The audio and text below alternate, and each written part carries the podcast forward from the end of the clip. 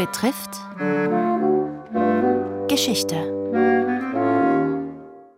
Diese Woche verachtet und vergessen die sogenannten Berufsverbrecher in nationalsozialistischen Konzentrationslagern. Heute die als Berufsverbrecher etikettierten gehörten zu den ersten, die nach Mauthausen deportiert wurden, um das KZ aufzubauen. Schon allein dadurch wurden sie oft zu Kapos, erzählt der Soziologe Andreas Kranebitter.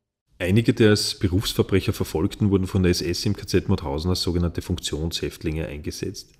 Sie hatten als Blockälteste die Aufsicht über die in einem Block untergebrachten Häftlinge oder waren als Kapos Vorarbeiter über Arbeitskommandos. Das Phänomen der Kapos ist komplex. Sie waren die personifizierte Ambivalenz der Lager. Von ihren Mithäftlingen, oft als Vertrauensleute bestimmt, exekutierten viele in ihrer Rolle den Terror der SS.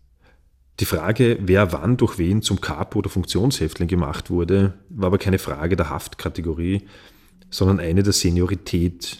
Die zuerst gekommenen bekleideten die Mehrzahl der begehrten Posten. Daher waren viele als Berufsverbrecher deportierte Funktionshäftlinge. Über kaum eine Person sind sich die Überlebenden des KZ Mauthausen so einig wie über Franz Xaver Unig, der als einer der ersten am 8. August 1938 als Berufsverbrecher ins KZ Mauthausen deportiert wurde.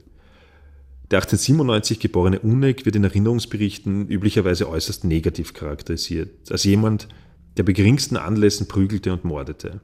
So manche Erinnerung an ihn ist auch schillernd ausgeschmückt. Kurz vor der Befreiung soll er in SS-Uniform auf einem Pferd in der Abendsonne aus dem Lagertor reitend gesehen worden sein.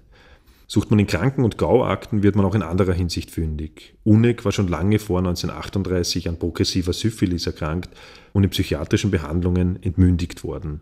Außerdem war er NSDAP-Mitglied. Ihm stehen viele komplexere Fälle gegenüber, wie jener von Rudolf Schlesak. Der 1900 in Wien geborene Maurer Schlesak wurde 1948 vor dem Volksgericht Wien wegen der Verbrechen der Quälereien und Misshandlungen und der Verletzungen der Menschlichkeit und Menschenwürde angeklagt und verurteilt. In dem Prozess wurde deutlich, dass auch er Misshandlungen ausgesetzt war und Zeugen widersprüchliche Einschätzungen über ihn abgaben. Doch die Vorverurteilung durch Presse und Staatsanwaltschaft spiegelte sich auch im Urteil wider. Er wurde zu drei Jahren schweren Kerkers verurteilt. Sieht man sich mehrere Capo-Biografien aus dem KZ Mauthausen an, kann man festhalten, der für seine Brutalität bekannte Unnig war die Ausnahme, der mit seiner unsäglichen Rolle kämpfende Schlesak der Normalfall. Nach 1945 wurde aber Unnig zum Normalfall der Kapos erklärt, Schlesak zur Ausnahme. Niemand sah den Verwaltungsführer der SS, der die Häftlinge durch Kürzung der Rationen in den Hungertod schickte. Niemand den Leiter der politischen Abteilung, der den Kapos Mordaufträge erteilte. Niemand sah den Schutzhaftlagerführer hinter Franz Unig, der den entmündigten ehemaligen Nationalsozialisten als Verantwortlichen über seine Mithäftlinge einsetzt. Besser gesagt, sie alle haben sich unsichtbar gemacht, sie alle wurden unsichtbar gemacht. Dieses Unsichtbarmachen der Täterschaft von SS-Angehörigen und die Sichtbarkeit der Kapos wirkte sich auf die österreichische Nachkriegsjustiz aus.